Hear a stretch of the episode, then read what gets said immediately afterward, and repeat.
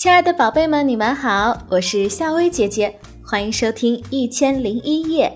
今天晚上，夏薇姐姐要和宝贝们讲的这个故事，名字就叫做《一颗小星星》。一颗小星星从天空掉了下来，落在草丛里，被一只仓鼠看见了。仓鼠兴奋地大喊：“哇！”我的运气真好。仓鼠把这颗小星星搬回了家里，藏在自己的地下仓库里。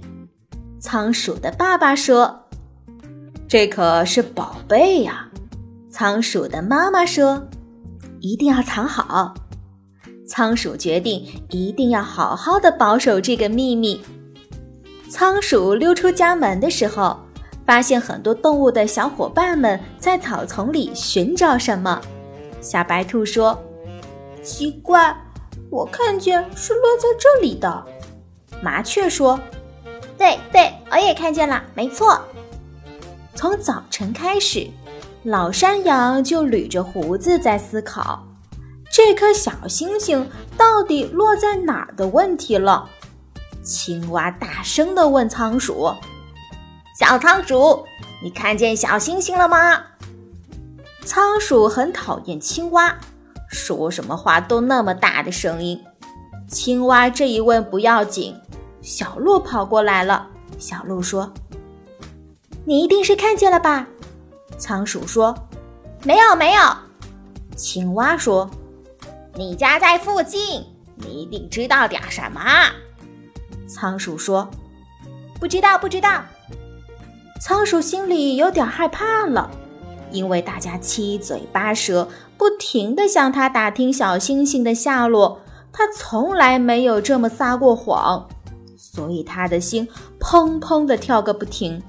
他决定啊，紧紧地闭住嘴巴，别人问什么他都不回答。狐狸问道：“仓鼠，你怎么不说话了？哎呀，汗也流下来了。”这天气不热呀。这时候，仓鼠的爸爸来了。仓鼠躲在了爸爸的身后。仓鼠的爸爸说：“哎呀，仓鼠这孩子感冒了，一直冒虚汗。”仓鼠很佩服爸爸，爸爸总能找到很好的理由，这个理由还天衣无缝。